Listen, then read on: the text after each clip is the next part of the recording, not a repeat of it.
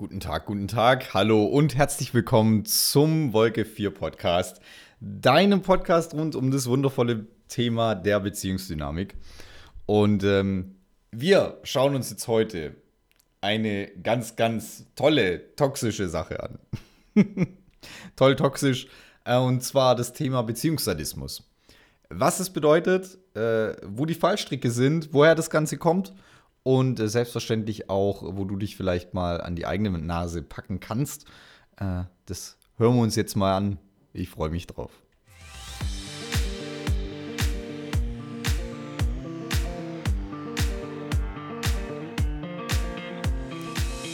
So, Thema Beziehungssadismus. Hört sich erstmal fies an, ja. Beziehung und Sadismus ist übrigens auch wieder aus dem wundervollen Buch von ähm, vom lieben Herrn Schnarch.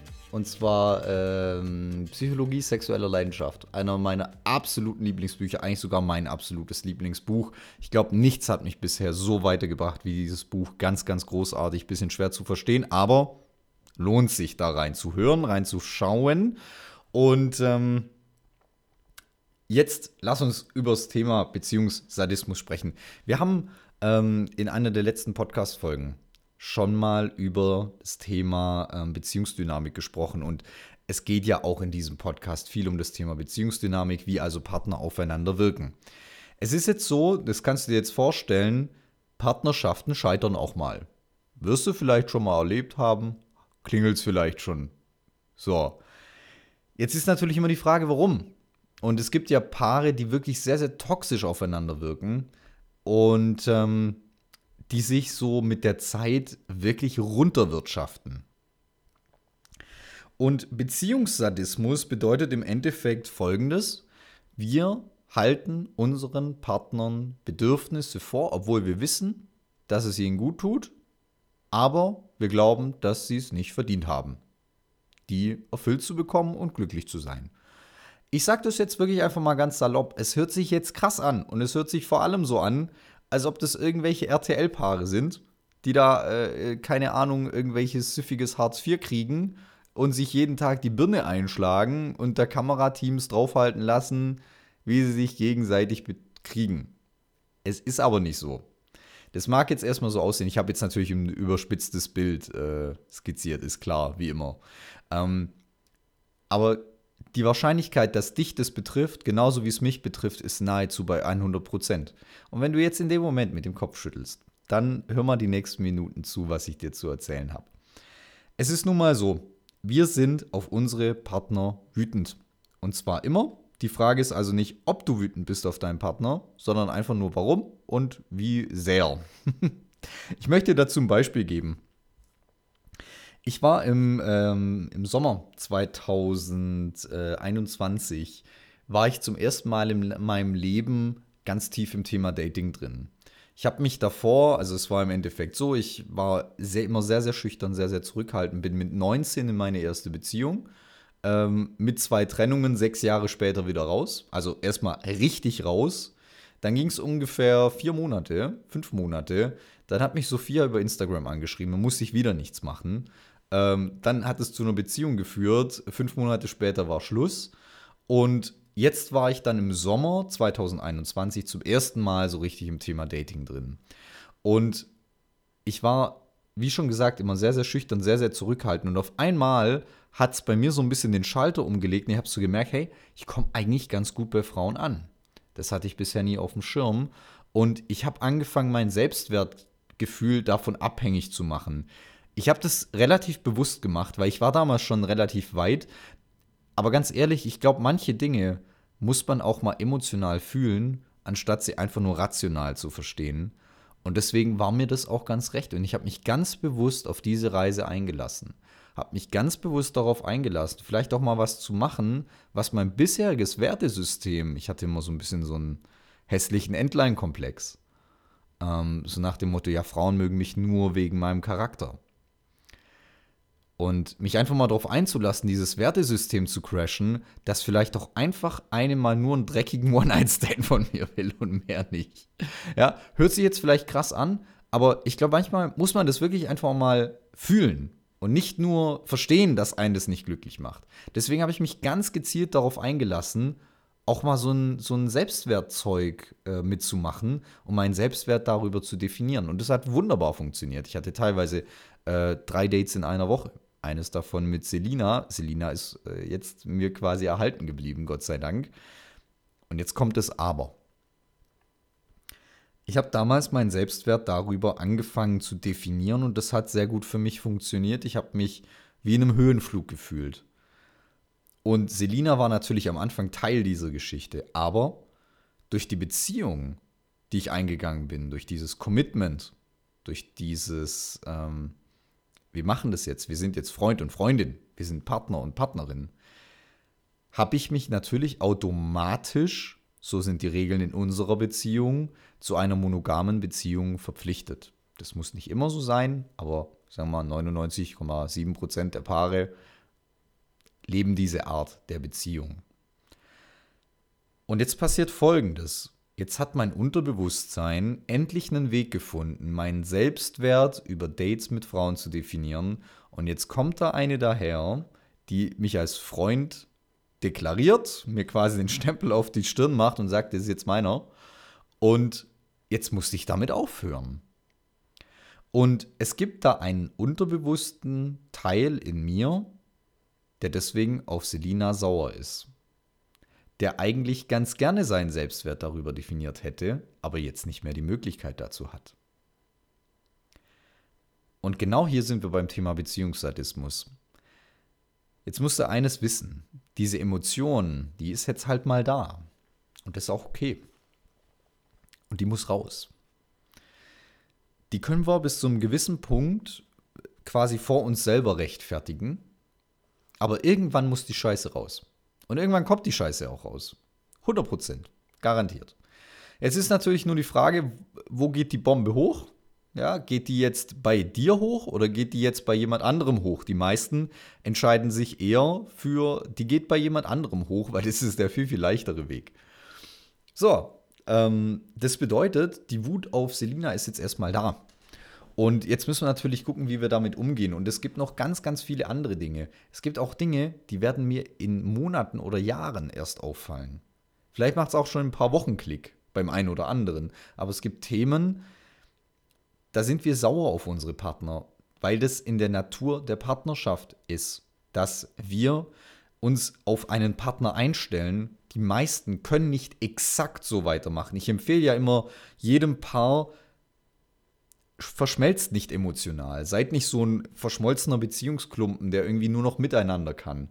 Führt eure eigenen Leben weiter. Damit könnt ihr auch ganz, ganz viel Beziehungssadismus ähm, von vornherein killen und ausschließen. Aber das geht nicht bei allem. Ja, und vor allem später, das mag vielleicht mit Anfang 20, mag das noch easy sein, ja. Habt ihr vielleicht irgendwie Fernbedie Fernbeziehung, Fernbedienung, genau. Äh, der eine studiert irgendwie in Berlin, der andere in Hamburg und ihr seht euch nur am Wochenende oder vielleicht nur jedes zweite Wochenende und da vögelt ihr dann ein bisschen durch die Gegend, dann ist wieder gut. Dann mag das nicht so schwer sein. Aber allerspätestens dann, wenn ihr zusammenzieht, wenn Kinder da sind, wenn ihr euch mal selber für eine gewisse Zeit bewusst oder auch unbewusst mal hinten anstellen müsst, dann wird es ganz schön schwierig, Wut auf den Partner aus dem Weg zu gehen. Und es ist ja in unserer Gesellschaft überhaupt nicht anerkannt, dass ihr euch das überhaupt zugestehen dürft, dass du dir das als Zuhörerin, als Zuhörer überhaupt zugestehen darfst und es gibt ja so viele Menschen, die sind so harmoniebedürftig. Wenn ich denen sage, ist dir eigentlich schon mal aufgefallen, dass du scheiße wütend auf deinen Partner bist und dass es völlig in Ordnung geht, dann drehen die ja durch. Innerlich. So.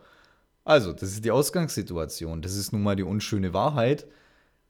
Aber wenn ich jetzt mir 100 Paare auf der Straße schnapp, die sind alle in gewisser Art und Weise unterschiedlich stark natürlich aber die sind sauer aufeinander.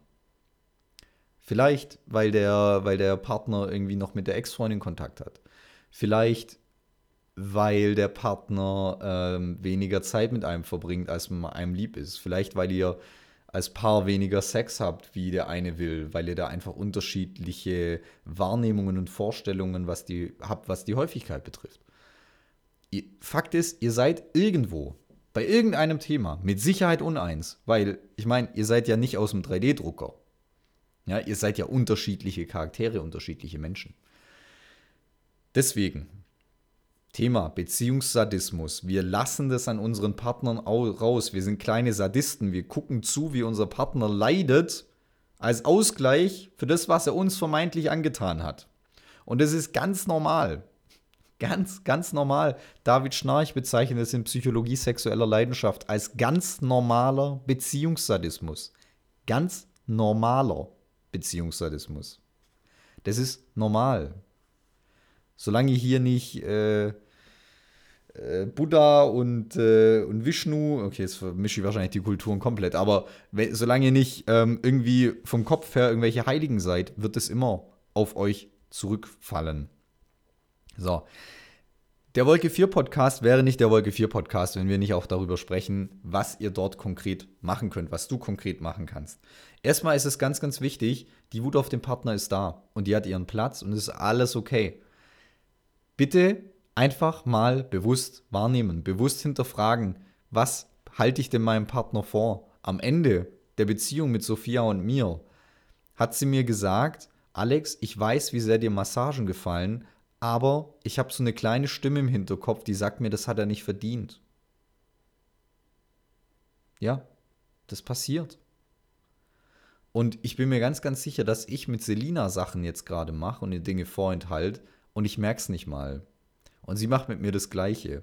Und wir haben beide noch nicht das Bewusstsein in dem Moment, dass wir das überhaupt schnallen, was wir da machen. Und irgendwann kommen wir dann in den Punkt, wo wir wahrscheinlich denken, scheiße, irgendwie sind die Gefühle nicht mehr so ganz da, weil das ist der letzte Schritt. Die Gefühle sind dann irgendwann nicht mehr so ganz da und da muss man mal ein bisschen gucken, was man sich so die letzte Zeit angetan hat, was man sich vorenthalten hat und wie man sich vielleicht gegenseitig runterwirtschaftet. Weil oftmals ist es auch so, um dir das jetzt mal noch, gibt auch so Zahlenmenschen, deswegen bringe ich das immer ganz gerne mit ein. Sagen wir mal, ihr erfüllt am Anfang der Beziehung zu 100% eure gegenseitigen Bedürfnisse.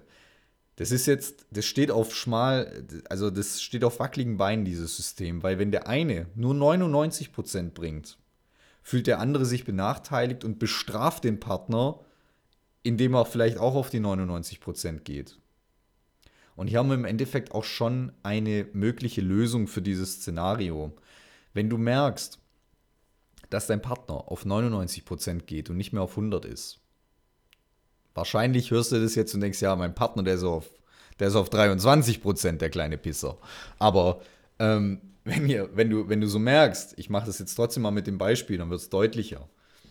Wenn du merkst, dein Partner ist auf 99% nicht mehr auf 100. Jetzt hast du zwei Wahlmöglichkeiten, die Augenhöhe wiederherzustellen. Entweder du gehst mit auf die 99, dann ist die Wahrscheinlichkeit relativ hoch, dass dein Partner im nächsten Step auf 98 geht und du dann mitziehst und dann wirtschaftet ihr euch so runter, bis ihr irgendwann bei 0 seid und dann habt ihr die Trennung. Oder du sprichst es bei deinem Partner an, ihr schaut, woher das kommt, sodass ihr im besten Fall von 99 wieder auf 100 upgradet.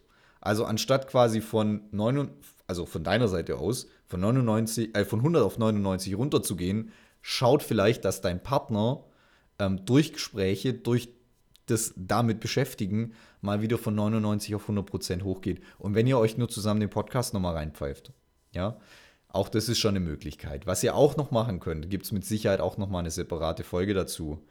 Ihr könnt rangeln.